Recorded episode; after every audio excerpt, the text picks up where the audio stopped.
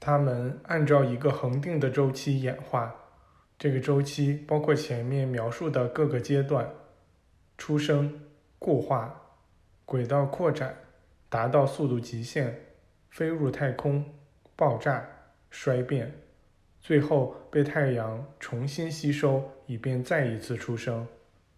因此。土地聚集来自以太本质的种种元素，再把它们发送出去，于是这些元素又会变成以太状的。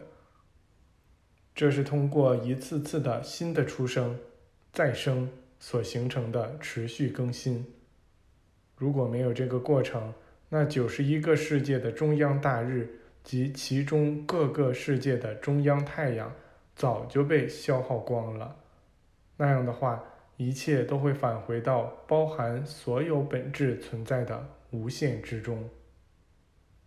一个渗入所有发散物和整个太空的聪慧智能，召唤这些世界形成，并将它们抛到其前行的路上。这个太阳永不衰老，这个核心不会死去，它接受、吸收、保留、加强。并生出那个威力，然而它永不会缩减，因为它不断接收到与其发送出去的等量之物，并将其吸入自身之中。因此，这再生与重生是无限期的持续下去的，一个个世界形成、发展并归还他们所收到的。一个个进步的周期通向越来越高的层次。我们地球及其小星系所属的这九十一个世界的星系，只是更广阔的世界中的一个星系。那个世界也有九十一个星系，围绕着一个中心，或者说太阳转动，而那个中心或太阳的质量比其中一个星系的中心太阳的质量大。九万一千倍，这个城市几乎是无限重复的，每次都增加到九十一的倍数。这个整体构成了一个无限的大宇宙，也就是包含银河系的这些星系。人们常把这个宇宙称作原子热光，太阳热量的源头。这是产生于我们刚才所说的那个大宇宙。中央大日的一个星云，它是由其核心生出来的。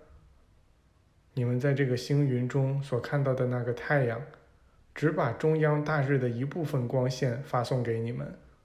当这部分光渗入物质中时，它们会以某种角度弯曲，然后折射，最后这些弯曲变形的光线只呈现出太阳的一个影像。并将其置于虚假的位置上。随后，同样的这些光线又如此清晰地反射出去，以致当它们传播到你们那儿时，你们真的以为看见了太阳。同样的现象也引起了许多其他行星或者说微粒的扭曲。在星星看起来很多的地方，它们其实没那么多。不过，它们的总数还是有好几百万。仔细看这幅图像，你们会发现这些星云和它们的太阳并不是圆盘状的，而是像地球这样两极扁平的球体。当我们端详它们时，只能观察到它们那扁平的广大极区。宇宙大日那不可想象的巨大质量。深深影响着这些光线，以至于它们完全折射于宇宙的周围。宇宙射线与这些光线的接触也精确地作用于它们，并造成它们的折射。光粒子被抛出它们的原位，以至于单独一束光就能反射出行星或星星的几百万个影像。于是，这些星体出现在虚假的位置上，由此又反射出数千个影像。当我们透过宇宙去观看时，看到的是那些影像的两面：一面的光直接来到我们这里，而另一面的光发自几亿年前，则已在宇宙中整整转了一圈儿。